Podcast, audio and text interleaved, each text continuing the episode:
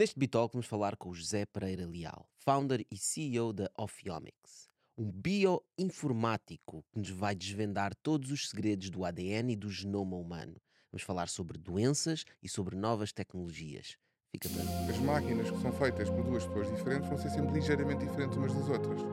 Umas vão ser um bocadinho mais rápidas, um bocadinho mais fortes, um bocadinho vibram mais, têm alguma coisa no seu futuro pode ser, lixo, pode ser ligeiramente diferente.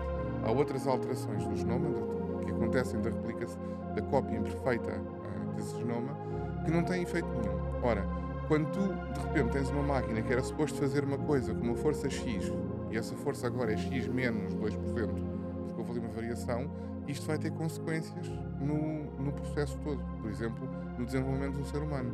Olhares mesmo os gêmeos, são pessoas que são aparentemente idênticas, mas depois têm características fisiológicas algo diferentes, não são exatamente iguais. A mesma sequência genética no momento zero, diríamos assim, Sim. não é? Cada vez que eu passo de uma célula para duas, eu fiz um número X de erros. Quando passei de duas para quatro, fiz outro número de erros. Portanto, na realidade, nós não temos duas células no nosso genoma que tenham o mesmo código genético.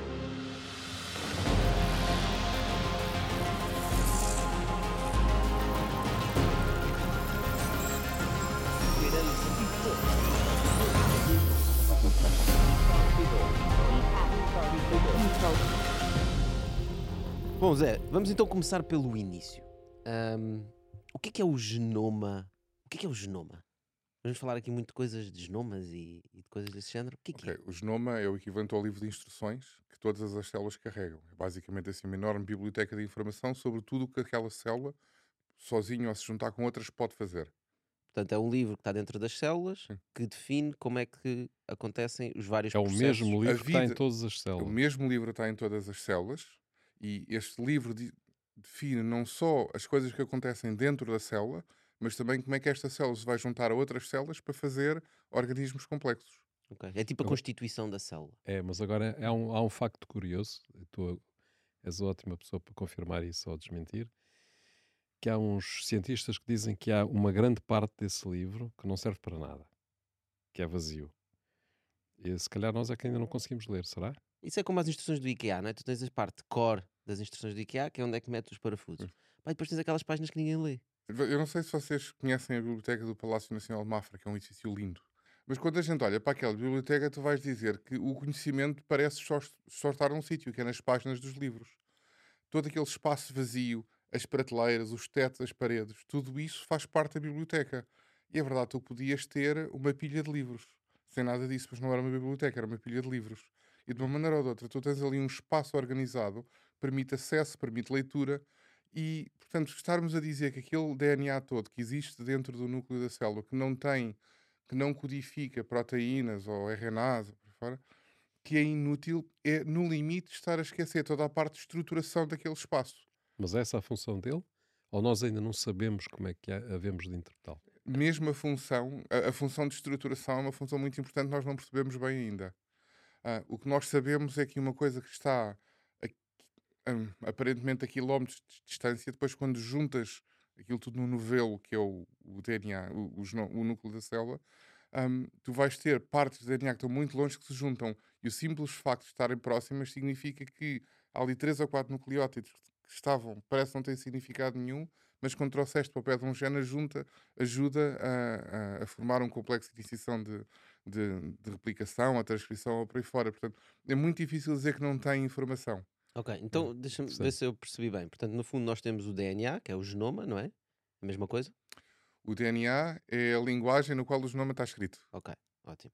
É uma cadeia uh, física de compostos químicos. Que tem as regras todas escritas e Sim. quando a célula precisa de fazer alguma coisa, vamos imaginar, precisa de se multiplicar, as células multiplicam-se, né? Uhum. Ela vai a esse livrinho, lê o que é que tem que fazer e isso gera um output, gera uma ação qualquer, uhum. que ela segue segundo aquele DNA. É um bocadinho mais complicado que isso, então porque... O que Cada é... célula tem as suas funções, não é? O que... Pronto, o que está codificado no, no DNA são máquinas moleculares. Umas são proteínas, outras são RNAs, uh, mas são máquinas. E máquinas têm uma função. É equivalente, temos um aspirador, que temos uma máquina de bater fruta, por aí fora. E agora, a questão é que ao fazer estas máquinas, elas sabem fazer coisas.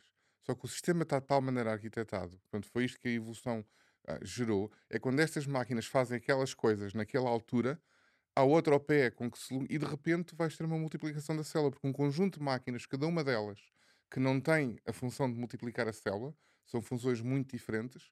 Por exemplo, tens motores moleculares que vão agarrar o DNA e vão puxá-lo, vão andar uns numa direção e outros noutra. Não, a multiplicação da célula é um fenómeno muito mais complexo, mas tu conseguiste pôr esse motor molecular na altura certa, no sítio certo. Ok, portanto são uma série de ações que acontecem. Que estão Pensa mesmo em máquinas, são máquinas uma moleculares. data de máquinas que são criadas com base nas regras que estão no DNA, É. né? e cada uma delas vai fazer alguma coisa e isso no final dá um resultado, É. nem sequer está escrito no DNA, mas que é um resultado Portanto, o que célula resultado quer. não está escrito. O que está escrito são as máquinas que depois vão criar os resultados.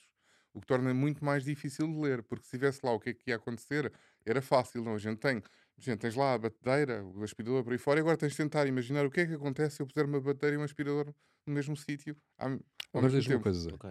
Isso significa que praticamente não há imprevisibilidade, não há criatividade na- no desenvolvimento do corpo humano. Porque está tudo programado. E, pá, nós somos um bocado diferentes, portanto, claramente não. Ok? Certo. Os planos das máquinas às- vão variando. Ou seja, é impossível copiar o livro, este chamamos-lhe o livro da vida, o genoma. É impossível copiá-lo sem fazer erros. É uma taxa de erro sempre. O que significa que as máquinas que são feitas por duas pessoas diferentes vão ser sempre ligeiramente diferentes umas das outras. Umas vão ser um bocadinho mais rápidas, um bocadinho mais fortes, um bocadinho vibram mais, têm alguma coisa na sua função, pode ser, pode ser ligeiramente diferente. Há outras alterações do genoma que acontecem da replicação da cópia imperfeita ah, desse genoma que não têm efeito nenhum. Ora, quando tu de repente tens uma máquina que era suposto fazer uma coisa com uma força X e essa força agora é X menos 2%, porque houve ali uma variação, isto vai ter consequências no, no processo todo. Por exemplo, no desenvolvimento de um ser humano. Por isso, nós, ah, muitas vezes, com, com, se tu olhares mesmo os gêmeos, são pessoas que são aparentemente idênticas, mas depois têm características fisiológicas algo diferentes, não são exatamente iguais. Uhum. E esses até têm, cópias, têm exatamente a mesma O- sequência genética. A mesma sequência genética no momento zero, diríamos assim, Sim. não é?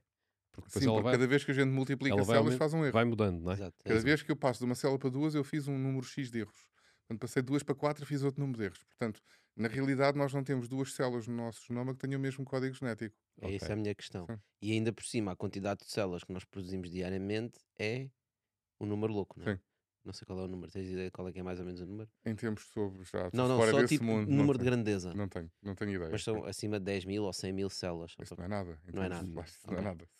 Pronto, de um milhão de células. Não, São milhões, milhões. muitos milhões, centenas. ou milhões, Por milhões, dia. Sim. sim. Ou seja, a propagação de erro, não é? E a probabilidade das coisas serem diferentes é altíssima. Era só Ora, para dar esse vocês contexto. perguntavam para que é que serve aquele DNA todo livre, que o Crick chamou de junk DNA, incorretamente. Ah, quanto mais não seja, nós precisamos de, de espaço para absorver este- estes erros naturais. é? Uhum. Agora, também, também eh, segundo eu percebi, eh, existem fragmentos do código que se repetem. Há zonas repetitivas, sim. Essa repetição é precisamente para controlar os erros? É naquele sentido, epá, houve aqui, é quase como blockchain, não é? Eh, temos isto codificado, este texto, portanto ele está repetido em, em quatro ou cinco sítios, portanto se há um sítio que é diferente dos outros, há aí um erro, elimina-se. Olha, na realidade, são processos aleatórios, como tem uma coisa chamada seleção natural em cima, vão selecionando aqueles que de alguma maneira dão vantagens ao organismo. Curiosamente, o, portanto, é só a questão do aquela inteligência a dirigir o processo, isto, isto não tem que fazer lógica. Isto basicamente foi funcionando e foi sendo selecionado. Agora, relativamente à tua pergunta específica sobre uma função de zonas repetitivas, na realidade são zonas que são muito mais atreitas a erros. É uma, tem um nome que chama DNA slippage. Na realidade, não poderão, nunca poderiam ter essa função, porque na realidade são zonas que criam erros. E temos até doenças genéticas associadas a estas zonas repetitivas. Ok, então, esse, então essas repetições já são uma defesa. Não, alguma essas, forma. essas posições são muitas vezes um problema. São um problema porque elas criam um erro qualquer, uma sequência de erros ali, e aquilo resulta numa máquina qualquer que é prejudicial para nós. Uhum. Portanto, um aspirador assassino. Sim. É, Sim. é, é assim que aparecem estas doenças que vêm. As doenças. Ah, bem, Que vêm de uma classe do muito restrita certo. de doenças que têm a ver com estas zonas repetidas. Sim. Que tipo de doenças é que são São- isso? Trinucleotide Expansion Repeats é um exemplo delas. Tens Huntington's Disease, que é uma doença terrível, que basicamente temos uma proteína, Huntington, que basicamente tem umas dessas zonas repetitivas e que basicamente começam a expandir e a proteína começa-se a agregar, a agregar e depois é um problema. Mas há alguma doença mais conhecida que resulta desse fenómeno? Huntington's Disease. Eu Huntington's é. Mas tipo um, um cancro ou um Alzheimer, uma coisa assim, não vem desse. Ok, dessas não. Estas são relativamente raras. Ah, cancros e Alzheimer são coisas diferentes. Ah, têm mecanismos diferentes. De cancro eu posso falar aqui É isso, horas. é isso que a gente Sim. vai falar agora. Então, como é que aparece o cancro? Tem a ver alguma coisa com o DNA ou nem, nem por isso? Ok, tem tudo a ver com o DNA. O cancro é uma doença do genoma. Posto por outras palavras, é uma doença que começa no genoma. E depois, obviamente, Logo nos afeta o organismo. E tipicamente há, há células que perdem mecanismos ou ganham mecanismos regulatórios aberrantes ou perdem mecanismos regulatórios porque houve um erro, algures no DNA, e de- passam a ser insensíveis ah, aos sinais exteriores e passam-se a multiplicar sem perceber que estão em comunidade. Mas esses erros são estas máquinas que estávamos a falar? Que são- é criada uma máquina com erro? O genoma codifica máquinas, por definição, proteínas, RNAs, mas todos eles são máquinas com uma função. Portanto, qualquer que seja a alteração do genoma vai alterar as máquinas que tu tens. Passam a funcionar pior, passam-se a colar umas às outras.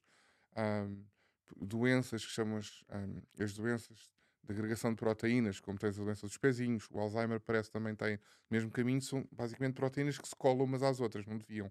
Pá, ou seja, não é que a máquina não funcione, mas houve ali umas alterações no código que fizeram-lhes umas superfícies altamente adesivas, são hidrófobas e não gostam de água, e quando encontram outra igual, colam-se. E de repente começam a fazer agregados, e em vez de fazerem, andarem a apoiar na célula, de repente começam a, a colar-se umas às outras. Ahm, mas tudo isto para dizer que o, o- há sempre uma alteração destas máquinas da célula, as proteínas, os RNAs. Agora, que tipo de alterações é que pode ser diferente? O, o que acontece num sistema, ah, no desenvolvimento de um cancro, é que tu tens. Nós, nós somos um sistema que precisa de um equilíbrio muito difícil, porque temos células que naturalmente se querem dividir, querem se multiplicar, ahm, e têm que viver em São comunidade. impacientes. Não, multiplicação ah, é, é, é um bocadinho é o, é o destino natural de todas as células e portanto tens que mantê-las quietas, dividi-las corretamente, ah, o número de vezes adequado, diferenciá-las no que elas têm que ser de uma forma muito coordenada com outras. Portanto, da perspectiva da célula, tu tens de estar permanentemente a receber informação dos tecidos que te rodeiam para saber o que é que deves fazer. Qualquer coisa que corte a informação que tu recebes de fora ou que te crie um sinal muito forte dentro, ah, é o suficiente para começares a ter uma multiplicação desregulada. Ora, o sistema, a nossa fisiologia tem capacidade de gerir isto. Nós temos um sistema imunitário que ataca células que estão a dividir-se demais. Agora, portanto, o cancro não é uma coisa, tive uma alteração e acabou. Agora, é uma cascata de alterações onde de repente eu começo a ter a capacidade de ahm, multiplicar mais vezes porque deixei de ouvir os sinais. É um problema de telecomunicações, essa parte? Passei a ter capacidade de mexer, que eu se calhar uma célula que estava ali quieta, mas voltei a ativar as máquinas que me permitem começar a mexer e andar a passear pelo corpo, Ahm, coisa que não deveria acontecer, a não ser que, seja, que estivesse no sangue. Ah, passei a poder recrutar vasos sanguíneos para me trazer o oxigênio e o alimento que eu necessito. Portanto, é esta acumulação toda de, de processos que é altamente improvável, porque ah, cada uma delas é um evento de baixa probabilidade, é quando isto acontece é que começa a crescer um tumor. E quando a gente não o apanha a tempo, ele cresce, expande e ainda temos um cancro. É uma sequência de catástrofes. Mas elas estão a acontecer, fica bem claro, todos nós neste momento temos algum cancro, n- temos algum tumor ativo no nosso corpo. Faz Hum. parte do processo e vai ser ah, debelado pelo sistema imunitário Então, então sem, eh, sem grandes dramas. como o processo é contínuo, não é? Há de haver um momento na continuidade em que ele eh, é bem sucedido. Basicamente é isso. Por isso é que, por isso é que se diz, todos nós, se vermos muito tempo, devemos morrer com o cancro. Há uma coisa, qualquer coisa deste Espera, tipo, não é? uma, uma coisa é morrer com cancro, outra coisa é morrer de cancro. Quase todos os homens vão morrer com cancro da próstata sem saberem. Ok. Alguns morrem de cancro da próstata porque a doença descontrolou. Certo, o que joga no que tu estás a dizer, que é se Sim. nós vivêssemos eternamente, ou para o infinito, mais tarde ou mais cedo haveríamos de morrer de cancro. Mas aparentemente não podemos viver eternamente. Parece que tudo sugere que há aqui um, limite na casa dos 120 anos onde nós não podemos viver mais do que isso. Não percebemos ainda bem porquê, mas há, há experiências feitas em modelos animais sobre Pois é esta que questão do, falar, do não é? envelhecimento. E tu podes fazer todas as manipulações genéticas, alimentares, de exercício, para fora que quiseres. E até podes fazer com que, por exemplo, se forem ratinhos, que os ratinhos morram super jovens, super fit, super férteis, super bonitos, super... Mas morrem todos a mesma... não passam dali. Há ali um limite. E todos os organismos com que se fizeram experiência até agora tinham esta, esta, esta propriedade. E com os seres humanos não fazemos experiências, observamos, mas estamos a observar a mesma coisa. Tu até podes chegar a velho muito bem, mas há ali uma idade onde parece que o pessoal não passa, aos cento e tal anos, cento e poucos anos. Ah, Dizem que 120, a literatura diz que 120 será o limite máximo, mas raramente lá Estás a chegamos. dizer, não é? existe, ah, neste momento parece que existe um limite máximo. Para cada animal é diferente, obviamente. Claro. né? Um rato não vive 120 anos. Era engraçado.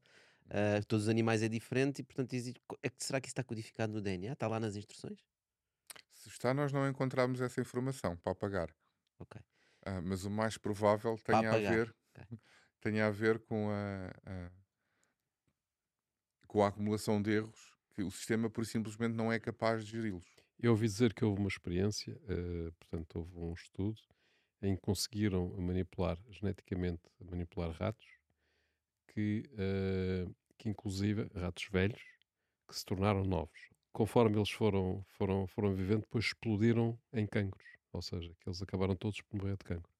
Muitas das manipulações que se fazem para prolongar a vida são justamente para fazer com que haja mais multiplicação celular.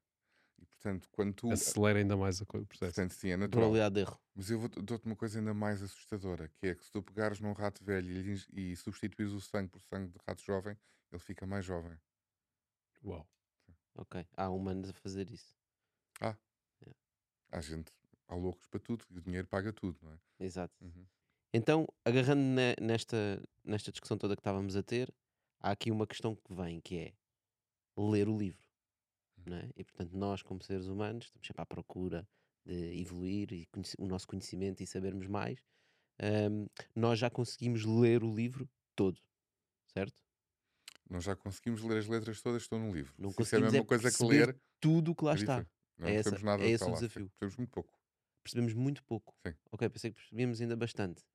O que é, porquê é que nós não percebemos mais? Se estamos a É ler, estão lá mesmo- as letras. É mesmo complicado. Ahm, houve 3 mil milhões de letras ah, que são diferentes em 0. ponto qualquer coisa por cento, célula para célula, ah, dentro do mesmo organismo, dos quais. Isso parecem ahm, hieróglifos. diz? Parecem hieróglifos. Sim, mas depois tem outro problema: é que a letra tem modificações possíveis. Portanto, aquela letra portanto, não só tem quatro posições possíveis, portanto, nem sequer é zeros ou uns, mas tens quatro posições possíveis, mas dentro desse espaço ainda podes fazer multiplicações que, ah, que, multi- que complexificam o código. E se vocês pensarem o tempo que isto tem, nós, o código genético foi descoberto nos anos 60, e quan- quando se diz descobrir o código genético, é descobrir como é que daquele código de DNA nós conseguimos fazer proteínas. As Nós, tais máquinas, né? Que são as Ou seja, máquinas. não é constatar que ele existe. Era mesmo conseguir eh, já trabalhar com ele, não é? É isso a dizer. Não, é a dizer, eu sei que naquele pedaço de DNA ahm, está escrita a informação que vai fazer uma proteína. Mas, reparem, para nós lermos o DNA todo, eu, eu estava-me a doutorar nos anos, final dos anos 90 ahm, e, e assisti ao anúncio do, da descodificação do genoma humano pela primeira vez no ano 2000.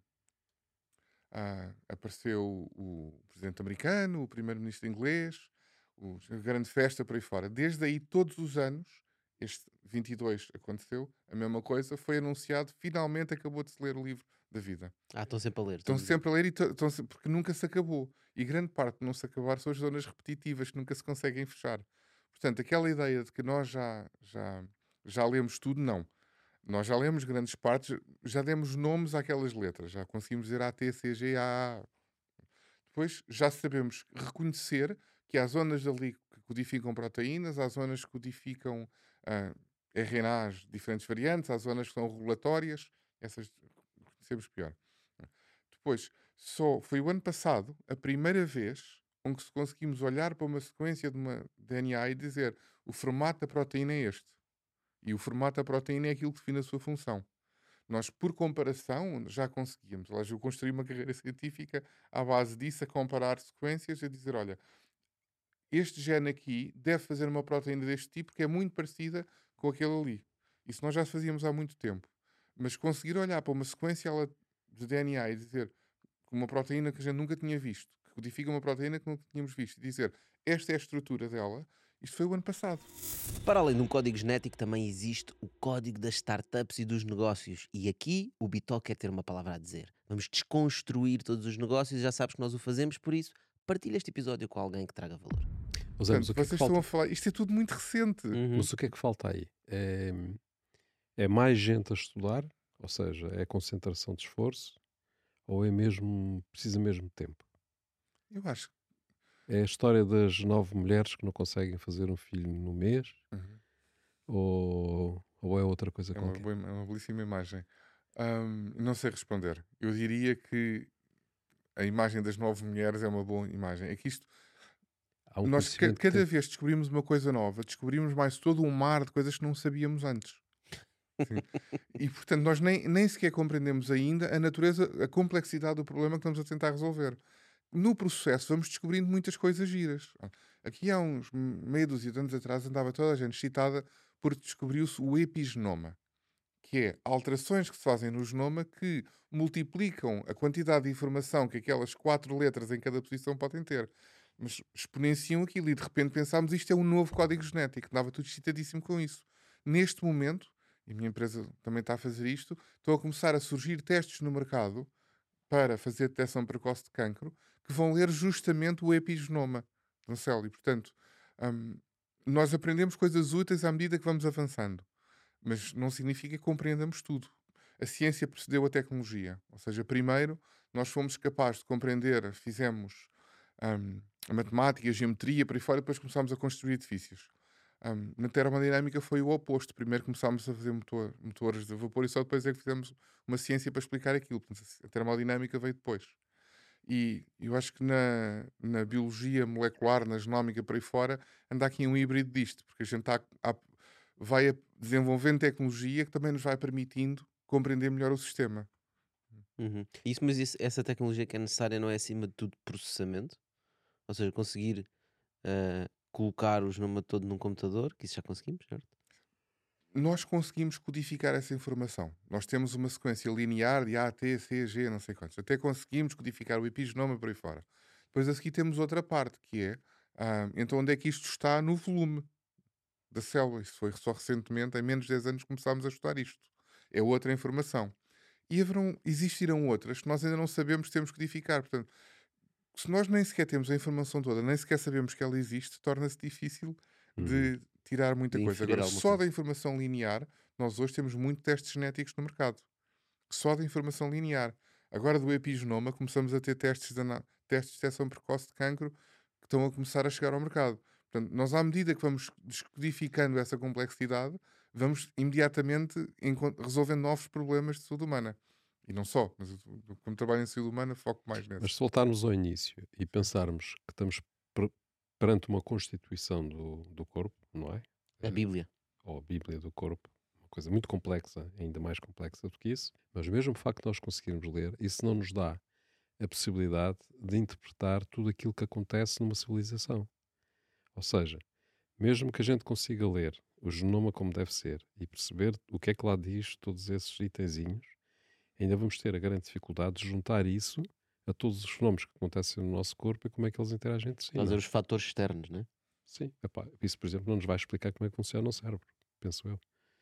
Não é? Se não, vai. não vai. Não vai, vai continuar, vai explicar como é que Vocês funcionam as células. Conhecem a noção de propriedades emergentes.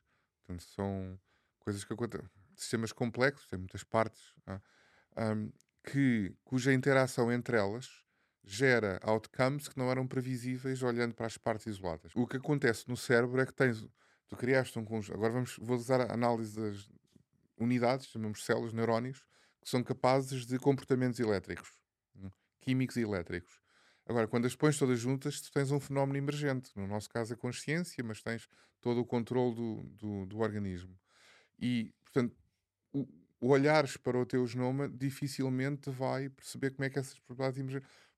Por definição, não podes, não, é, uma, é um sistema complexo. Agora, aquilo que nós temos visto, olhando para o genoma, agora voltando, é que, por exemplo, nós começamos a perceber que há características que nós temos um, comportamentais no qual uma componente vem codificada geneticamente, Hum. outras partes não.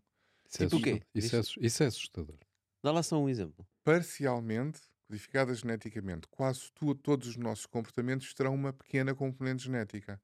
Sim, vocês têm comportamentos de aversão.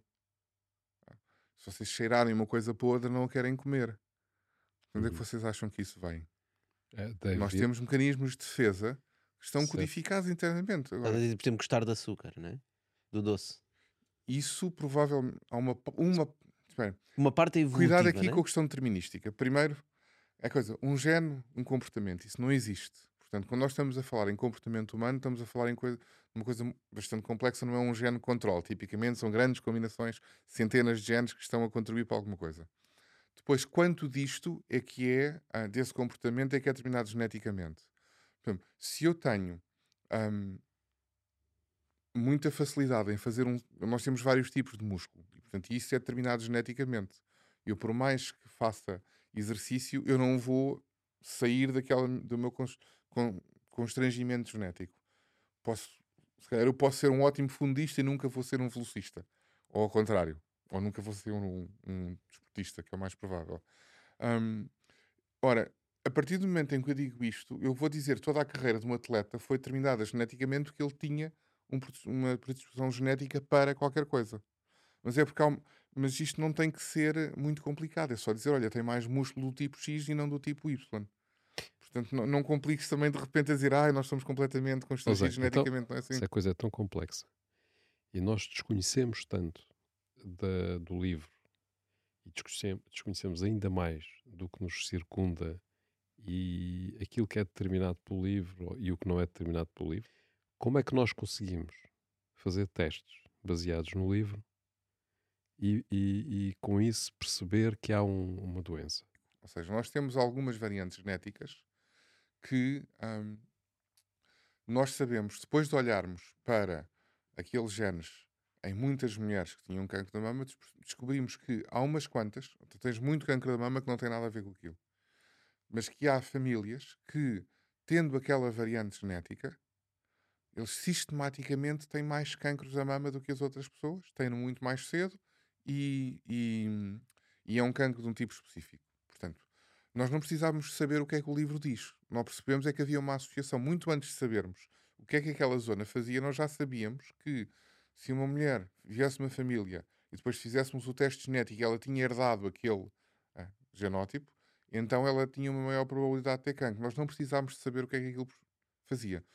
Entretanto, porque a ciência tem evoluído bastante, nós hoje já sabemos que o que é que alguns desses genes, o que é, exatamente qual é a função deles e, por, e temos até uma ideia porque é que eles vão dar o cancro. E tanto temos uma ideia porque é que eles vão gerar um aumentar a probabilidade de cancro, tem a ver com a acumulação de erros, tem a ver com mecanismos de reparação de DNA, que neste momento já desenvolvemos fármacos que vão atacar ah, justamente esses mecanismos que estão afetados e conseguem seletivamente matar, matar células tumorais. Como nós não sabemos como a coisa funciona, pode ser que essas mulheres que têm essa propensão para desenvolver o cancro, se nós cortarmos periodicamente as unhas da mão esquerda, não é? Ou seja, terem sempre unhas curtinhas da mão esquerda, que o cancro não desenvolve. esta, esta questão do debate, o que é que torna um conhecimento científico especial, vai entroncar nisso. Porque aquilo que hoje, genericamente, a comunidade científica vai. Primeiro, um, é que um facto é cientível se for falsificável, ah, se for, se trouxer informação. Agora, e há uma coisa muito importante, é se tu conseguires, e sobretudo quando tu formulas uma hipótese, se tu conseguires articular um mecanismo pelo qual a hipótese é razoável. Eu consigo criar uma narrativa porque é que ah, se calhar comer menos gordura ah, ajuda uma mulher a ter menos cancro da mama, nós sabemos que a obesidade e há mecanismos bem, bem, bem conhecidos. Eu consigo formular, por exemplo, a ideia de uma nova dieta para. Depois tenho que a testar. Isso são só ideias têm que ser testadas.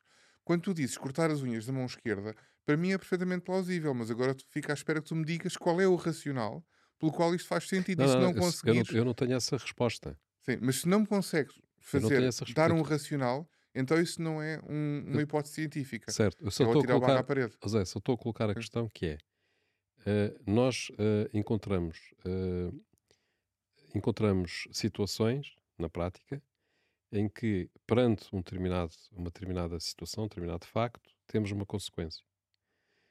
E observamos que, isso é, que há essa relação, não é? Uhum. Mas nós não conseguimos observar que outro tipo de relações é que há aqui pelo meio.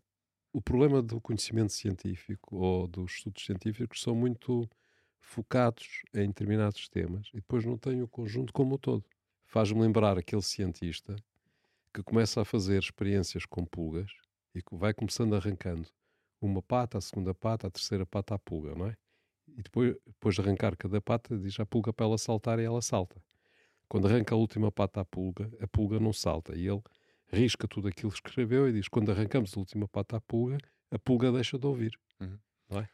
é uma ótima história, é um ótimo exemplo e é uma coisa que.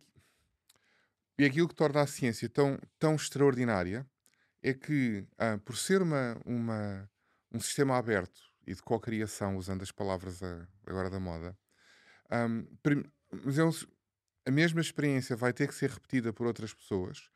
Automaticamente vamos tentar alguém vai perguntar porquê é que isto acontece, porquê é que, porquê é que a pulga deixa de ouvir, e vai começar a pôr hipóteses alternativas, e a dada altura vai, vai, um facto científico permite construir previsões sobre ele, e as previsões têm que ser cada vez mais úteis. E como, por razões óbvias, aí a, o, a teoria está errada, subjacente, eventualmente não se podem fazer boas previsões e, e essa teoria morre. E isto faz parte evolu da evolução natural da ciência.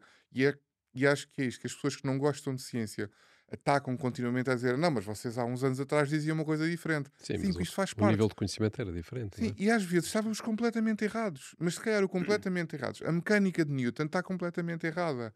Mas é, é uma simplificação de um sistema que nos. Mas que é super útil e nós continuamos a usá-lo hoje. O facto de simplificar a realidade, não con contemplar toda a sua complexidade, não significa que não seja capaz de fazer certo. previsões úteis é e resolver problemas. Uhum.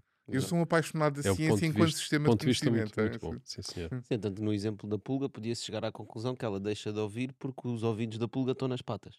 E algum dia o nosso conhecimento evolui para perceber, não, os ouvidos da pulga não estão nas patas, portanto, esse raciocínio já não poderia não, bastava, ser válido. Sim, bastava alguém testar, fazer um outro teste de audição que não fosse o, o saltar, e automaticamente dizia, não, olha, isto claramente não, porque ela consegue ouvir aconteceu qualquer outra coisa. Mas isto é um processo científico que é, que é fascinante. Eu hoje em dia estou muito na parte da aplicação, porque obviamente fui, fui fazer empresas, mas, mas é isto que eu acho que é extraordinário na ciência, que é um sistema onde nós estamos provisoriamente errados à espera de ser corrigidos na, num outro erro ligeiramente melhor. Então, na verdade, uh, as pessoas que trabalham na ciência são pessoas altamente criativas em procurar formas diferentes uh, de testar hipóteses, não é? Sim, as pessoas trabalham É essa criatividade que permite encontrar mais, chegar a mais conclusões. São muito criativas por definição, mas também têm que ter, viver com uma, e talvez isso é o mais difícil, eu, eu, eu mentorei muitos cientistas ao longo da minha carreira, que é o assum, assumirmos que estamos errados, que tudo está errado, ou seja, nunca aceitar nada, está, que nada está certo. José, isso é um excelente modo para o empreendedor, não é? Ter que estar a pensar, ter que testar as coisas e ter sempre presente que pode estar completamente errado e que pode haver outra forma de. Não, de, assumir que está errado. Assumir que uhum. está errado, exatamente. E testar as outras formas para provar que está errado ou para provar que está certo ou encontrar uma solução melhor, não é? Uhum. De facto, isso é interessante. Aplica-se exatamente a mesma lógica. Portanto, na verdade, os, e, os empreendedores são cientistas. Pá. Tu és um homem diferente. Tu, tu, de facto, vais para o terreno, já estiveste com, a trabalhar ou melhor, já constituíste, penso eu, não é? Ou, uhum. ou participaste nisso em três empresas. Uhum. E como é que é isso, ser cientista empreendedor? Nós falamos muitas vezes em inovação disruptiva. Ah, tu, é, é, quase uma mantra dentro do empreendedorismo, já, já irrita. Mas na realidade, nós estamos a pegar em coisas que conhecemos e estamos a, a fazer combinações diferentes. Como a Apple, quando fez, de repente, a grande revolução é que o iPhone passou a ter cantos redondos nos, nos icons. E para nós realmente explorarmos conhecimento novo. Para nós termos uma Bitcoin hoje, alguém teve que fazer muita, muita investigação ao nível da matemática e da computação. E para criar este conhecimento, tu não podes estar a dizer às pessoas e resolvam problemas. Tu tens que lhes dar espaço para elas Divagar. procurarem. Uhum. E, e a ciência tem um ritmo lento e não o devemos apressar. Agora, nós, como cientistas, muitas vezes temos que justificar aquilo que fazemos para pedir dinheiro. A ciência custa dinheiro, não é? Tem que se pagar pessoas, tem que se gastar reagentes ou equipamentos ou por aí fora. E, e, portanto, vamos distinguir o que é, que é ciência aplicada e ciência fundamental. Eu acho que nós não vamos ter grandes revoluções no mundo se não houver muito mais ciência fundamental muito boa. Ciência ah, que é com o seu tempo para dar teses, artigos, gente a, a, a, discutir o sexo dos anjos, porque são esses tipos de vez em quando mudam o mundo. Mas estás a dizer que o problema da ciência fundamental é que é difícil obter uh, financiamento para a fazer? Sim, e nós temos que a financiar e financiar bem. E em Portugal temos um problema enorme que, um, e, aliás, é um problema da Europa como um todo, que é muito boa em ciência, mas como traduz muito mal, ou seja, nós somos muito maus a criar valor a, part a partir de tecnologia, ah, achamos que a culpa é dos cientistas e então vamos a correr dizer agora não financiamos mais ciência fundamental. Tu achas que isso é um, é um problema de percepção da sociedade? Porque repara, uh, nós somos uma sociedade estruturada como estruturada muito em torno, por exemplo, da religião, já, já há mais de dois mil anos, não é? Uhum. E aceitamos a ver sacerdotes, como aceitávamos a ver monges, que não produziam nada por aí além, não é? assim como em Israel existem também uhum. os estudiosos da, do, do, do, portanto, da, como é que se chama? Do, do livro sagrado. Do livro sagrado deles, e não fazem mais nada, só estudam um livro sagrado. Ou seja, nós aceitamos que haja religiosos, que são sacerdotes, que se dedicam ao, ao etéreo, não é? De alguma forma, mas não aceitamos que haja cientistas que se dediquem a estudar as coisas fundamentais de, daquilo que é, que é o universo e que são as regras do universo e, de, e do nosso corpo humano, etc. Não é? Uhum. é estranho. Então, é verdade, como sociedade, nós não damos valor àqueles que procuram conhecimento. E, mas como cientista faz um bocadinho de pena que, que a nossa sociedade não dê valor a estas pessoas. Porque estas pessoas estão a tentar fazer um esforço para mudar o mundo. E é uma vida extremamente desgastante. Porque eu estarmos permanentemente a duvidar de nós próprios. Permanentemente errados, né? ou pelo menos a assumir que estamos errados. conscientemente ir para a cama e pensar, e se isto estiver errado? O que é que eu me dou a esquecer? E, e nesse aspecto eu concordo com uma coisa que o José Serra disse agora há pouco, foi que, aliás, tu disseste que ser cientista e ser empreendedor não é muito diferente. É mais experimental, tal como o trabalho de um cientista, que também é altamente experimental, não é? Uh, mas os, os objetivos, um, a conclusão de atingir um objetivo a que o empreendedor se propõe uh, é um bocadinho diferente de, da conclusão que um cientista que está a estudar ciência fundamental se propõe, não é? Mano, uh, vocês vejam uh, agora aquelas equipas que estudavam aqueles sistemas exóticos de defesa de que as bactérias, umas bactérias têm para se defender de ataques de elementos genéticos aleatórios. Coisa altamente. Hoje em dia, toda a, a engenharia genética nova que é o sistema do CRISPR-Cas9, que agora toda a gente fala, que o que se chama edição genética é possível por causa disto. Isso é o CRISPR, né? é? Um, isto acontece porque houve gente a estudar uma coisa porque acharam interessante. Olha, olha coisa... que engraçado, estas bactérias fazem, deixa-me cá estudar isto. Pois, e que não servia para nada. E que não servia para nada. E é isto que a gente tem que compreender. Quando investimos em investigação fundamental, não estamos a investir no inútil. Estamos a ir para a cura de coisas verdadeiramente novas e que nós não sabemos que existem nem para que é que servem. O CRISPR é tal, é tal tecnologia que nos permite, no nosso livro, editar páginas, não é? Quase à palavra. Letra a letra, sim. Letra a letra. Não é tão bom como se diz, mas ainda estamos a trabalhá-lo em termos de engenharia, é de mas forma, sim. Estamos a falar de manipulação genética. Sim, sim. Então, claro. Pura. Torna possível. Não, a questão é que torna possível. É que isso é uma realidade. Hoje isto é uma realidade. Nós, a razão por que não a estamos a fazer, ah, às abertas, é porque é uma questão ética. Então, estamos a falar de alterações genéticas que são não só são de processos internos do corpo, mas inclusive visíveis. Ou seja, eu podia ter sido alterado geneticamente para ter olhos azuis. Podias. E isso nós saberíamos fazer. Mas poderias, ter alterado, poderias ser alterado geneticamente para não ter uma doença determinada. Há muitas coisas dessas que nós já conseguiríamos fazer. Qual é o problema? É que estas ferramentas de edição genética não são tão específicas como a gente gostava. Portanto, há sempre um perigo de, e foi por isso que nós já tivemos outras formas de fazer edição genética, ainda menos específicas. Nós estamos a falar edição não de um adulto, mas de um, de um embrião. É? E, portanto, nós estamos a falar, o, o, editar adultos ainda é um bocado mais complexo. Não que temos... implica propagação de toda essa alteração pelo corpo todo, não é? Nós temos trilhões e trilhões de células. Isto conseguir arranjar uma coisa que vá afetá-las todas, a questão é onde é que nós paramos. A questão é que, nós, é que não vamos parar. Eh, eu penso que ainda há dias houve um cientista uh, chinês que pediu para não incomodarem as pessoas que foram alvo de modificações genéticas, não é? Uhum.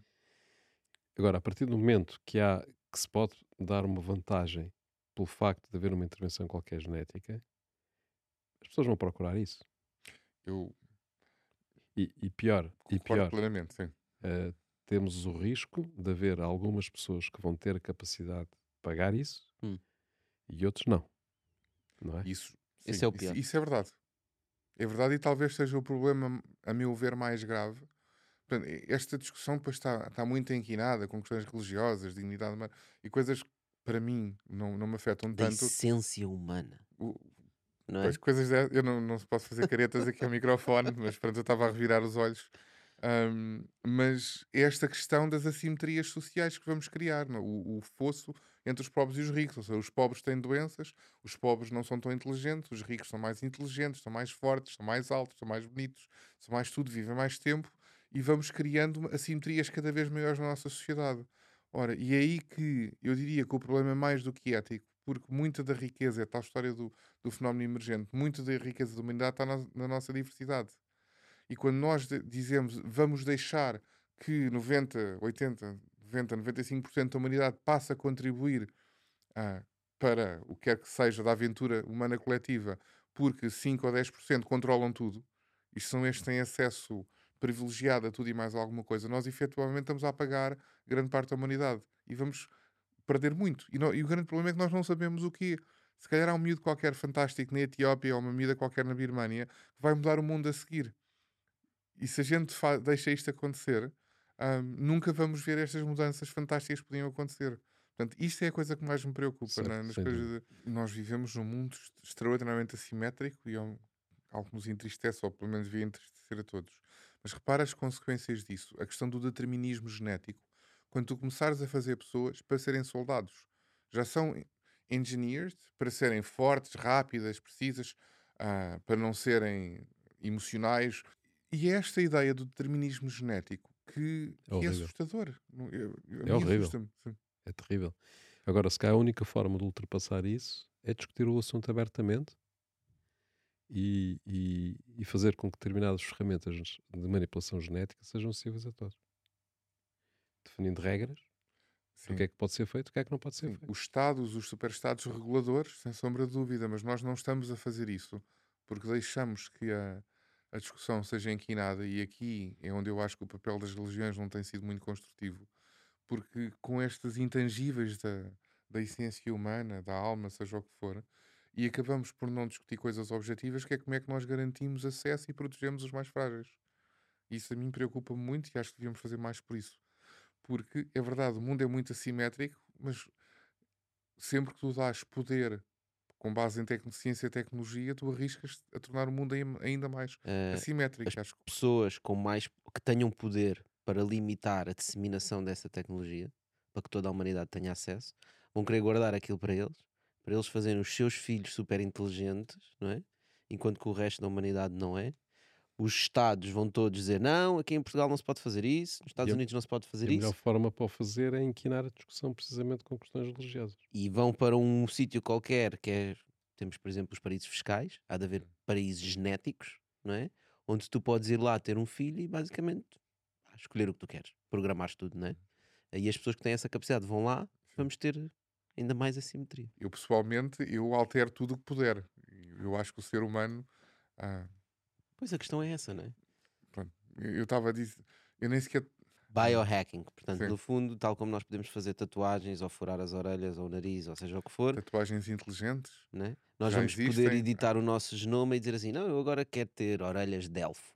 Sim. O biohacking é um movimento de pessoas que, não cientistas tipicamente, que tentam fazer modificações no seu corpo com a tecnologia que existe para tentarem ganhar novas funções.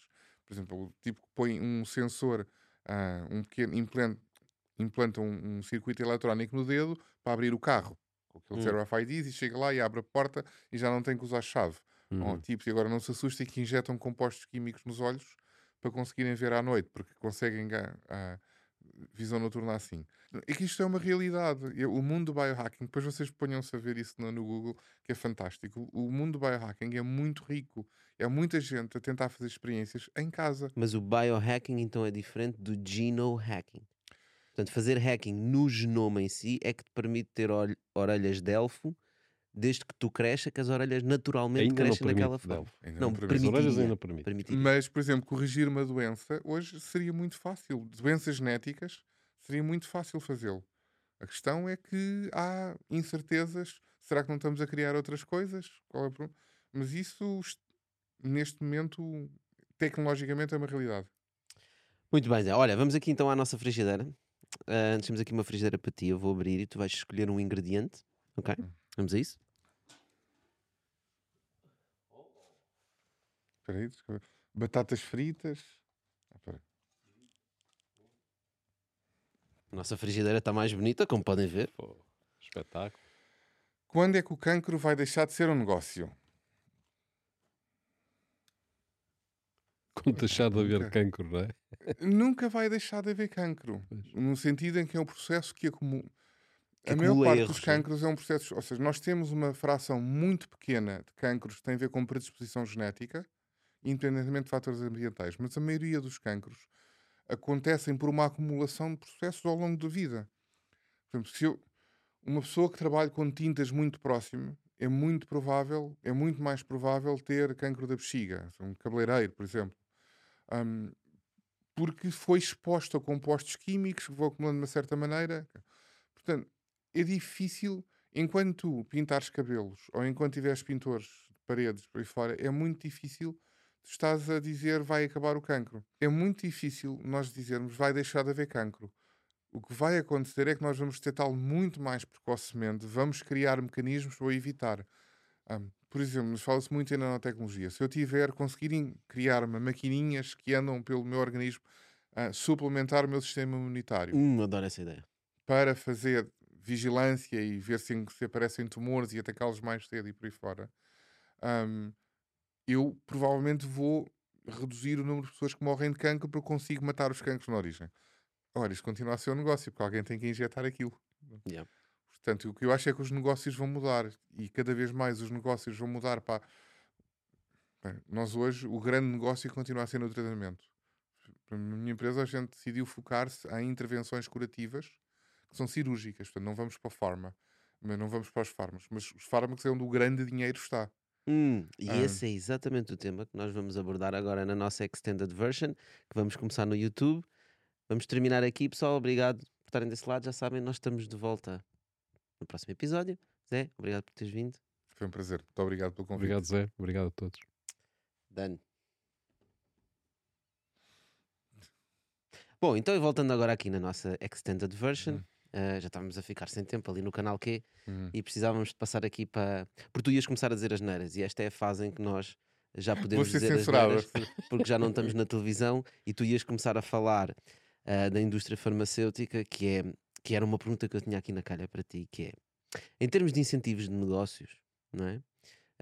Qualquer empresa que queira curar uma doença está tá condenada à bancarrota. Está condenada à bancarrota, exatamente. Ou seja, em termos de negócio, nunca faz sentido tu curares uma doença. O que tu queres é criar uma dependência para que a pessoa não morra, mas que não deixe de precisar dos teus produtos. Ou seja, se alguém tem uma, uma doença e eu sou uma empresa que cria uma cura, ele já não é meu cliente. Eu curei e ele foi-se embora. Mas se ele tiver uma doença que tá, vai morrer, mas eu crio algo que faz com que ele não morra durante mais um mês. Não é mais mas, um mês. Não, mas só mais um mês. E depois no próximo mês ele tem que vir novamente comprar o meu produto para durar mais um mês. E todos os meses, se ele quer continuar a viver, vai ter que continuar a Transformado numa doença crónica. Uma doença incurável, uma doença crónica. Os incentivos da indústria farmacêutica ligado ao business não estão virados para aqui. Senão é um problema gravíssimo. Então vamos falar de incentivos. Ora, há sistemas de saúde e seguradoras que têm que pagar tudo isto.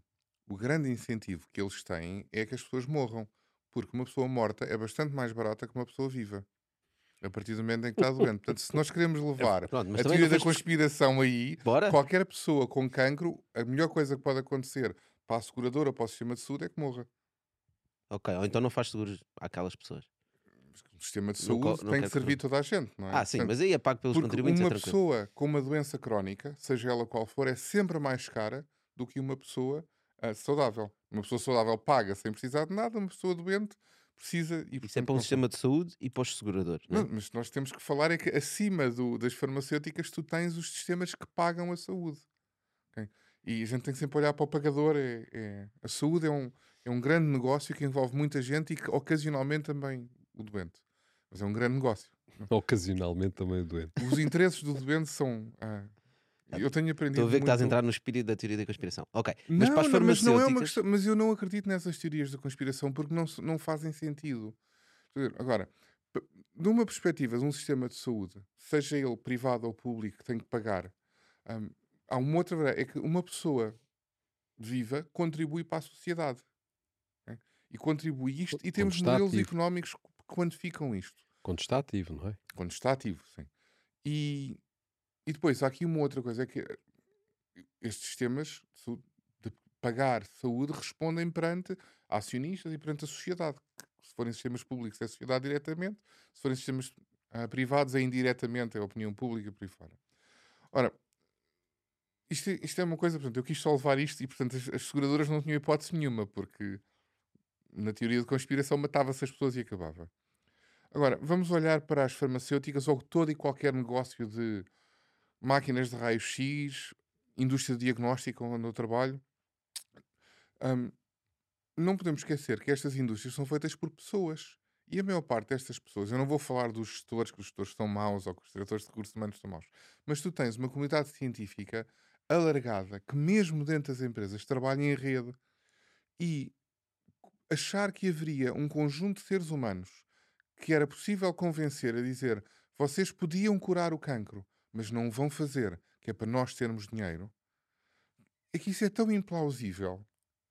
Um, pronto, que não, faça a maneira como o sistema funciona, é mesmo implausível. Mas, Agora, a questão é que podes direcionar as investigações para um lado ou para o outro. Podes sim. financiar projetos, uns projetos e não financiar podes, outros projetos. Mas a questão é que a ciência não é uma coisa que só chega lá uma vez, que os caminhos são óbvios são repetidos múltiplas vezes. Eu acho que das coisas mais irritantes que eu tive um amigo meu em tempos publicou, acho que dois que trabalham juntos, publicaram um artigo igual a um que eu estava a escrever. É mesmo irritante. Eu não sabia que eles estavam a trabalhar naquilo, eles não sabiam que eu estava. Mas chegámos ao mesmo sítio ao mesmo tempo.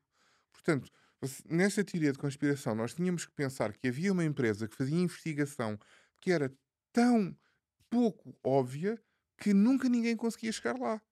E isso não funciona assim. Seja, o a dizer... passo seguinte é sempre o passo natural. Estas, e as empresas, tipicamente, epá, não há grande criatividade. Há aqui força bruta à procura de coisas. Só, então vamos buscar um exemplo só concreto só para perceber o que tu estás a dizer. Uh, uma doença mais simples, por exemplo, o herpes, né? que é uma doença recorrente que as pessoas que têm herpes, normalmente, aquilo está sempre a voltar. Uh, existem alguns medicamentos que mitigam aquilo, mas não existe uma cura. O que tu estás a dizer é que, no fundo, que se alguma empresa já tivesse descoberto a cura e não tivesse colocado a cura no mercado porque quer continuar a vender uh, medicamentos recorrentemente, alguma outra empresa ou algum outro grupo de pessoas já teria descoberto essa cura e teriam eles próprios criados uma empresa para apanhar o mercado claro, com esse produto. Claro, e, mano, e obviamente o preço seria diferente. Se calhar tu vendes cada comprimido, não posso falar em marcas, para o herpes, ou cada creme, cada batom por cêntimos ou poucos euros, e eu ia-te vender a tua cura para o herpes por 100 mil ou 200 mil euros. Vendia-te uma vez, mas uhum. também davas menos trabalho. Exato. Precisa de uma equipa mais pequena. Ok, uhum. ok. Parece-me parece um bom, uma boa destruição da teoria de conspiração. Sim. Mas eu acho que nós temos muito. É verdade que, ah, sobretudo em indústrias que têm que fazer um grande investimento para conseguir levar um produto para o mercado, e quem diz isso diz qualquer outra área, mas a indústria farmacêutica é isto: tu tens taxas de mortalidade nos produtos enormes. Pelo que tu estás, quando pagas o, aquele comprimido que vais tomar, tu estás a pagar os 20 ou 30 ou 40 que tiveram que, que gastaram bilhões e milhões e milhões de euros e que não funcionaram. E, e, este equilíbrio, e obviamente para o consumidor, eu também me refiro imenso com isso, um, mas para um consumidor isto é muito difícil de ver. Uhum. E obviamente há um equilíbrio muito grande onde tu dizes assim: isto só me custa 3 cêntimos a vender.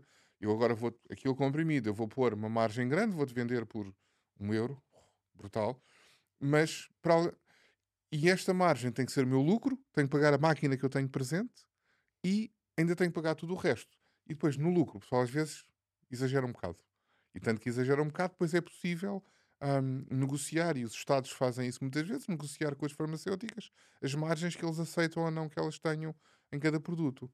Mas que fique bem claro, não faz sentido nenhum estar a pensar que eles são uns maus, que estão ali a tentar manter as pessoas todas doentes.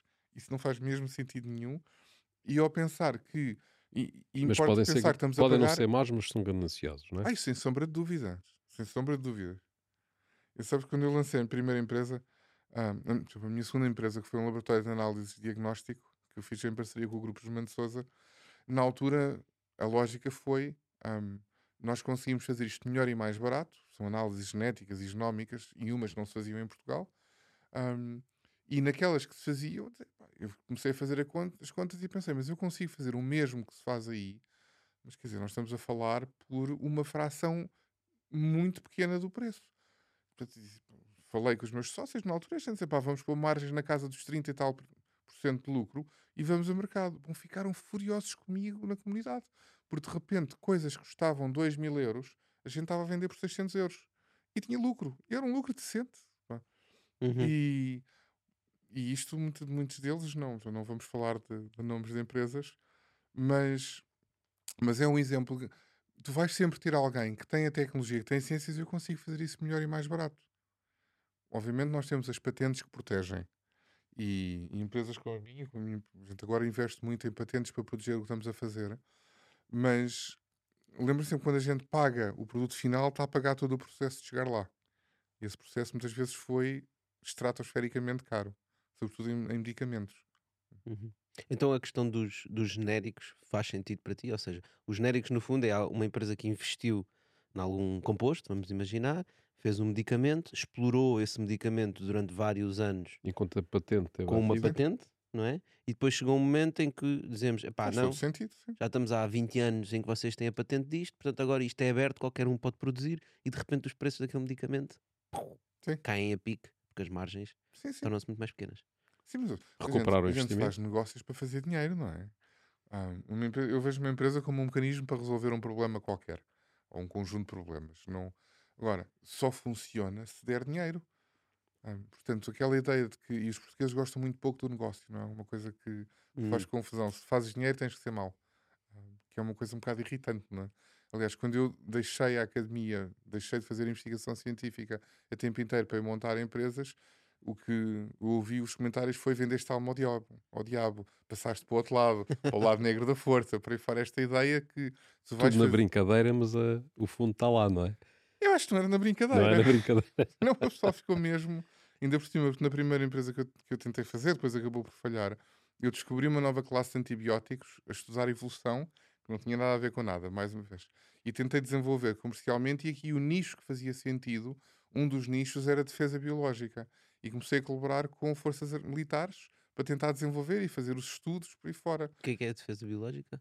É a utilização de Lembras-te quando o, o, os políticos americanos recebiam cartinhas com pó branco? Do antrax. Sim. Portanto, isso é, são ataques. São, um antrax é uma bactéria e que é muito fácil fazer armas biológicas. Ou seja, tu bombardeares, mandares, seja em bombas, seja em coisas dirigidas, para criar doenças no, no inimigo. Portanto, isto é a noção de guerra biológica. Os americanos têm um medo que se pelam nisto porque eles foram dos maiores investidores nessa área. Foram? Foram, e fizeram. Foram e são, não?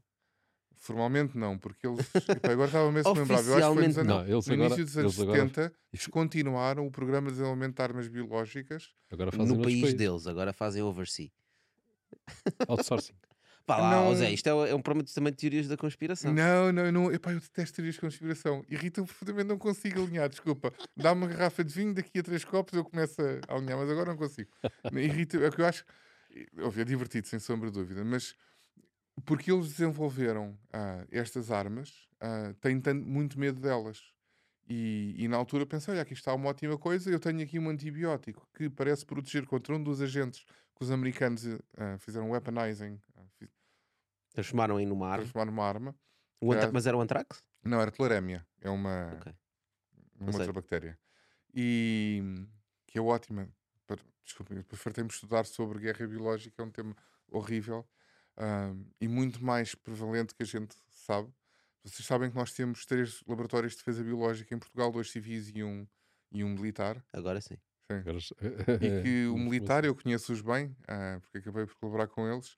São pessoas extraordinárias, uma prontidão enorme, tecnicamente super sofisticados, trabalham muito perto de vocês e que sempre que aparece aqui alguma coisa, há uma, um bicho qualquer que foi detectado, um, um, um outbreak de uma doença qualquer, tu não os vês, mas eles estão lá. Tá, mas não vem aqui do nosso escritório, ok? Não, não pensa.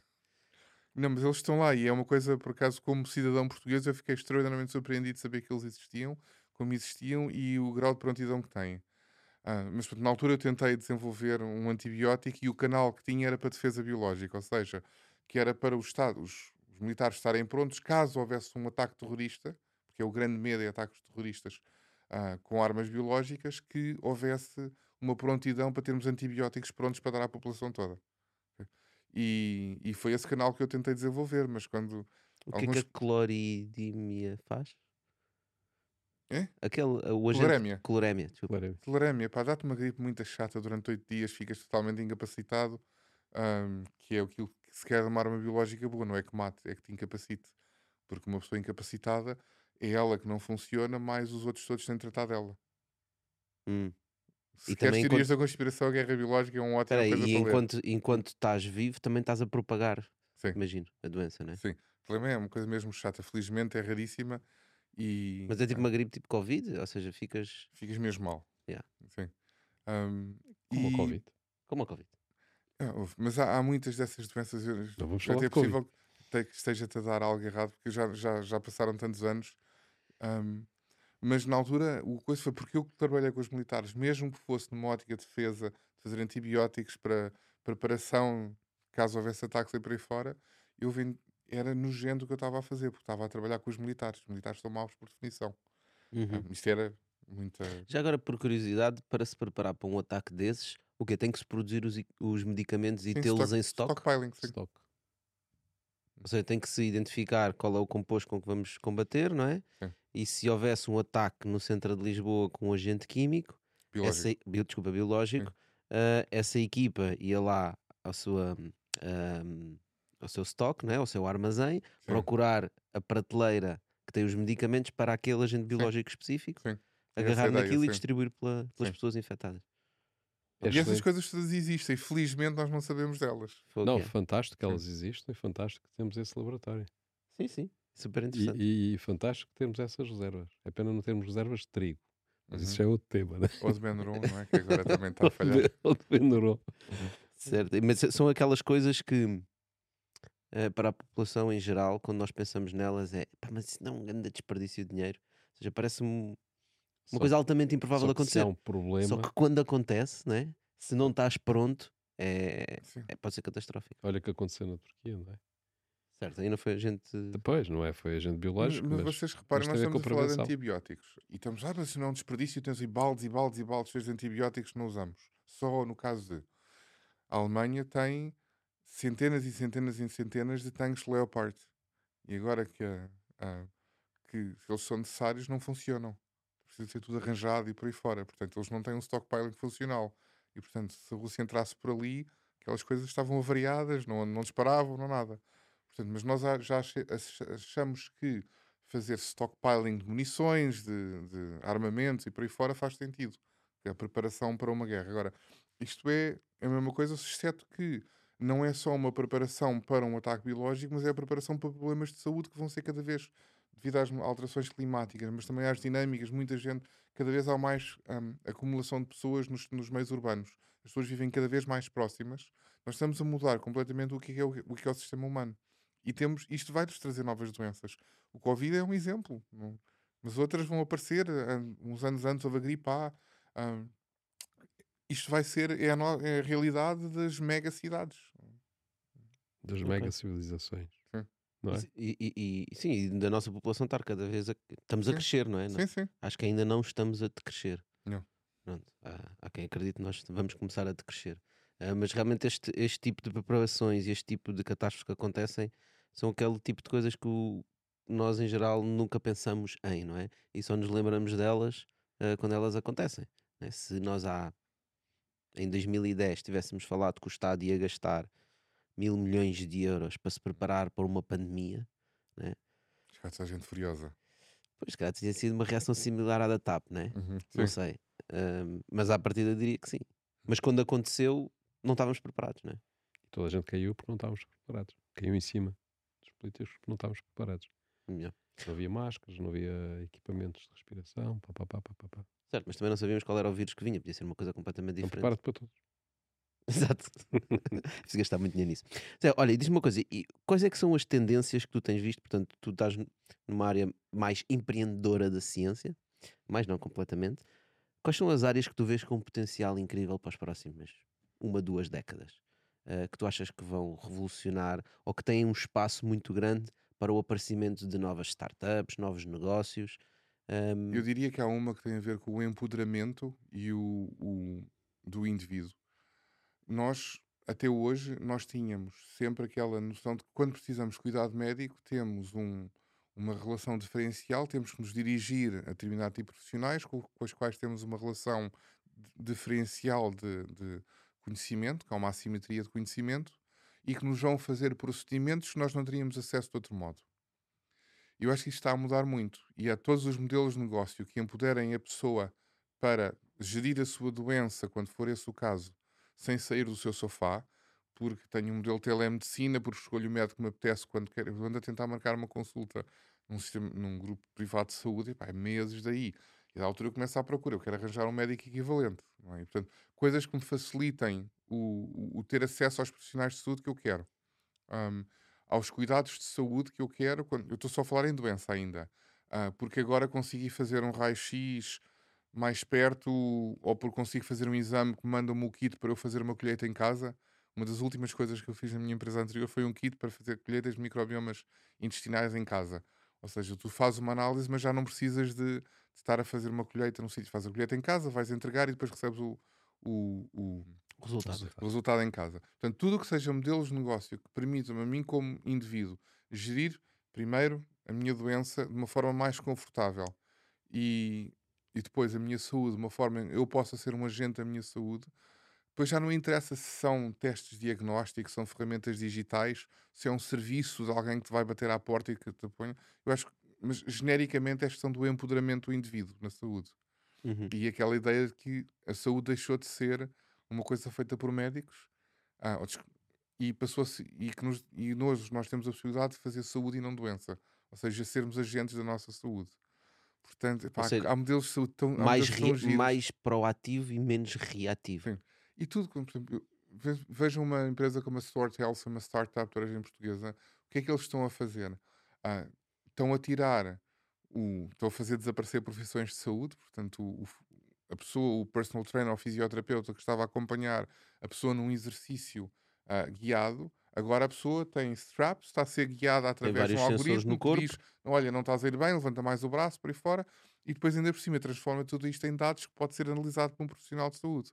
Obviamente já não vai ser um médico normal, porque o médico não sabe analisar ah, os dados que surgiram de 10 Portanto, já não vai ser um profissional de saúde. É um profissional diferente, não é? Exatamente. Mas eu acho que tudo, tudo que permita ah, facilitar, dar poder ao indivíduo, ah, sem ser, Ao indivíduo e às máquinas, não é? Sim. As máquinas vão ser um, a ferramenta pelo qual nós vamos fazer Eu às vezes isso. digo para que uh, os médicos no futuro não vão ter a importância que têm hoje e, é e, e muitas profissões médicas estão em vias de extinção. Eu durante uns tempos Mas... eu era muito convidado para ir a congressos médicos dar palestras sobre inovação e depois deixaram de convidar. Por causa disso. Porque eu dizia-lhes sempre vocês não têm futuro. um, ou, ou, então era um péssimo palestrante, não sei. Mas eu não acho que todas as profissões vão desaparecer e vai ser um processo sim, gradual. Claro. Por exemplo, a cirurgia está a se tornar cada vez mais robótica porque a máquina consegue fazer um movimento muito mais preciso, porque nós cons conseguimos planificar uma cirurgia de uma forma muito melhor. E não hoje... se cansa, né? não tem o cansaço a sim. máquina. Olha, que eu trabalho com cirurgiões que fazem transplantes de fígado, estão 12 horas seguidas. Sim, sim, é incrível. Em pé a fazer Mas mesmo assim não conseguem bater uma máquina. Sim. Conseguem, não há nenhuma máquina que faça aquilo ainda, mas já usam máquinas para partos. E portanto eles vão, vão, fazer para partos? Para partes ah, okay. da cirurgia. Vão usar cada vez mais máquinas e no final vão soltar agora faz isto e faz aquilo e vão estar a mandar. Portanto, isto vai ser um processo gradual. Um, mas aí já estamos a falar na medicina propriamente dita. Mas mesmo a medicina geral é um bocado de robótica, não é? Uh... Repara, tu estás na área de, de análises, uhum. portanto, uhum. de parte clínica, não é? no fundo, aquilo que permite fazer o diagnóstico. Uhum. O diagnóstico hoje tem muito mais peso do que tinha há 20 anos atrás, não é? Portanto, o diagnóstico do ponto de vista de análise, Sim. não é? É verdade, pedimos muito mais análises hoje do que antigamente. Sem dúvida. E os médicos estão muito mais limitados em termos das suas decisões, porque a partir do momento que o diagnóstico é feito por terceiros, não é? Portanto, por quem faz o diagnóstico, por quem presta esse serviço, quando chega ao médico, ele tem um procedimento. Uhum. Ele tem que seguir aquele procedimento. E tem guidelines internacionais do que deve fazer e por aí fora. E ele não sai daquilo, porque senão assume a responsabilidade de não fazer aquilo que está, nas, está no livrinho, não é? Uhum. Portanto, isso pode fazer uma máquina. Portanto, a partir do momento que tem o diagnóstico, qualquer máquina que diz o que é que tem que ser feito. Pode, mas... Aliás, o médico nem olha para ti. Isso por acaso é verdade. E agora, sobretudo, o pessoa foi um ortopedista e eu, eu já digo, dói aqui, ó, ressonância. Aquela coisa, deixa-me cá por o dedo a ver se dói, faz lá um movimento, já, ah, ressonância logo. Isso, isso é, isso é terrível, porque os médicos estão a enterrar a sua profissão, não é? Não, nós estamos a evoluir. Mas é a evolução, é a evolução não, não é Nós já tivemos como grande profissão ferradores de cavalos, hoje em dia já precisamos de poucos, um, ainda alguns. Um, são mais é bem pagos? Um, são muito mais bem pagos, é uma profissão de nicho e por fora. Agora, lembra-te, nós não estamos no ponto onde conseguimos tirar o médico, porque quando o ser humano continua a ser um, um bicho muito complexo, quando tu entras num, num, num, consultório médico, se o médico olhar para ti, se for um médico a sério, não for apenas ali um técnico de ver máquinas, que é, muitos destes jovens são, se for um, técnico, um médico assim, e os médicos à moda antiga, infelizmente, olha, eu quando escolho um médico, eu recuso meio médicos jovens. Eu quero médicos que já tenham visto, porque a experiência é melhor, é o melhor, é o melhor ensino. Mas ele vai olhar para ti e há coisas que tu não vais dizer, mas que ele viu. Se calhar cheirou-te, se calhar viu que torceste, que te franziste quando sentaste ou que te sentaste meio de lado. Por fora. Há coisas que ele está a é ver. Verdade. e portanto, tu chegares à máquina, tu vais dizer à máquina e dizes assim: epá, dói-me a cabeça, dói-me isto, não sei quando e vais apenas dar um conjunto de variáveis que não são suficientes para definir qual é a natureza do problema. Não, mas tu quando sentares... Mas o bom médico vai olhar para ti e vai ver muito mais. Mas quando tu te sentares à frente da máquina, ela já, já, já foste completamente inspecionado por todos os sensores e mais alguns e que vão dizer o que é que tu tens. Nós já existem máquinas. Olha, eu mas é, repara, não está a dizer isto não é para uma coisa que vai acontecer daqui a dois ou três anos, mas é, é claramente o caminho que nós vamos, okay. né? 10, então, 15, 20. Olha, isto já acontece, já há máquinas destas. Eu acabo de vir da Arab Health, que é uma das maiores conferências, de, é umas feiras de saúde do mundo. Eu fui lá vender o meu peixe e ah, uma feira fantástica no Dubai, 130 mil visitantes. Quer dizer, isto é uma coisa assustadora. De gente, toda a gente é um bazar de, de tecnologia médica, é verdadeiramente impressionante. Mas eu, eu já estive lá antes no passado e uma das coisas que vi são máquinas, são sensores altamente complexos. É uma espécie de uma cabine telefónica, tu entras lá um, e aquilo tenta ver tudo e mais alguma coisa. Ainda não vê tudo e é possível que. Portanto, a tecnologia existe, ainda precisa ser treinada por aí fora. Um, mas aqui, quando vocês perguntaram trends, eu disse um trend que é um, a ideia de tudo o que empoderar o indivíduo e que o tornar menos dependente de desconforto de outras pessoas e por aí fora. Mas agora vai uma. E isto é muito tecnológico. Mas há um outro trend que eu acho que tem mais a ver com o contacto humano. por muito que um, tu gostes de usar uma app para gerir a tua dieta e por aí fora, não tem nada a ver com olhares um nutricionista nos olhos e dizer eu comi umas bolachas ontem não devia. E tu dizes ao telefone com toda a naturalidade que pronto, comi mais umas bolachas, ou até finges que não. Ou, mas o nutricionista olha para ti e diz: Tenho certeza, não comeu bolachas. Okay? É que a balança não engana. E há aqui uma dimensão humana que, uhum. que nós vamos precisar cada vez. É uma coisa que me faz imensa confusão. Eu chego ao, ao Dubai, quero fazer o check-in e não há pessoas. É tudo. Estou a, a vir para Lisboa e tenho que ir a uma máquina, pôr as máquinas, sou eu que ponho as fitas, faço tudo. Portanto, na nossa vida, nós estamos a tirar estas profissões de baixa especialização, que era um contacto humano que nós tínhamos no dia a dia, estão a desaparecer.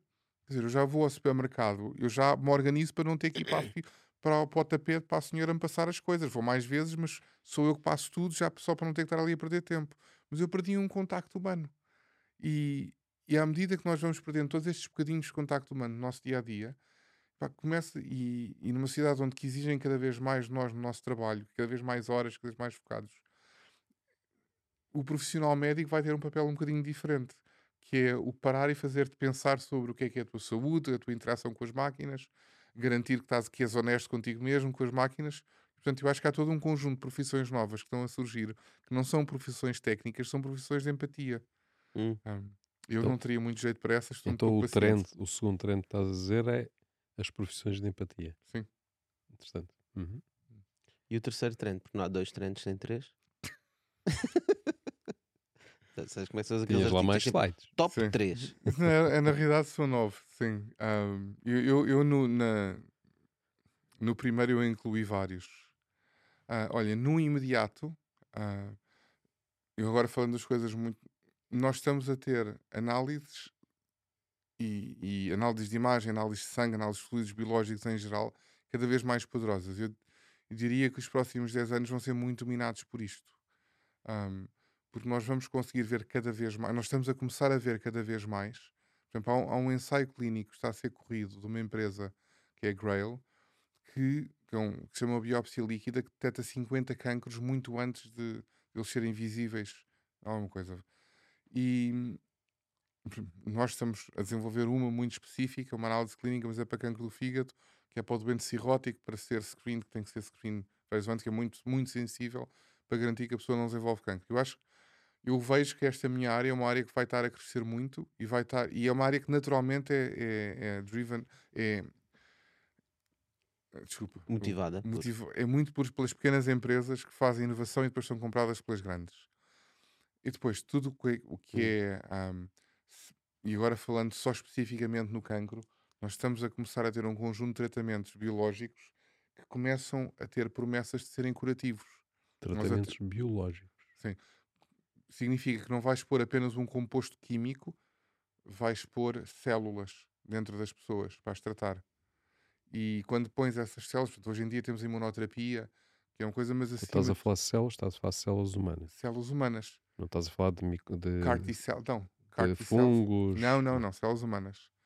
E, e neste momento houve recentemente um, um ensaio clínico pequeno que acabou, onde se curou um cancro incurável com este tipo de células, as CAR T cells, e portanto eu acho que terapias biológicas em geral, é um que vai desde anticorpos até células, ahm, são tera- nós vamos, eu te- antecipo os próximos 10 anos uma grande revolução no cancro. E, e que nós possamos começar a ter esperança de curar mais doenças. Hoje conseguimos curá-las muitas, tipicamente de forma cirúrgica, ah, se for apanhado cedo. Mas eu julgo não vamos curar o cancro, porque não existe o cancro, existe uma miríade de cancros diferentes. Ah, mas acho que vamos começar a curá-los. Ah, E eu estou muito entusiasmado, acho que é uma altura Uhum. muito gira para estar a, a trabalhar nesta área. Isso é interessante. Muito fixe. Olha, Zé, muito obrigado por teres vindo, por teres partilhado connosco aqui tanto conhecimento. Ahm, eu aprendi muito. Se tu ainda estás aqui a ouvir, é porque provavelmente também aprendeste e provavelmente também conheces alguém que também precisa de aprender, ou gostava de aprender, ou que tu gostavas que ele aprendesse. E portanto, partilha este episódio com essa pessoa. Ah, e nós para a semana estamos de volta um convidado. É, mais uma vez, obrigado. Um prazer. Obrigado, Zé. Obrigado a todos. Prazer. Dano.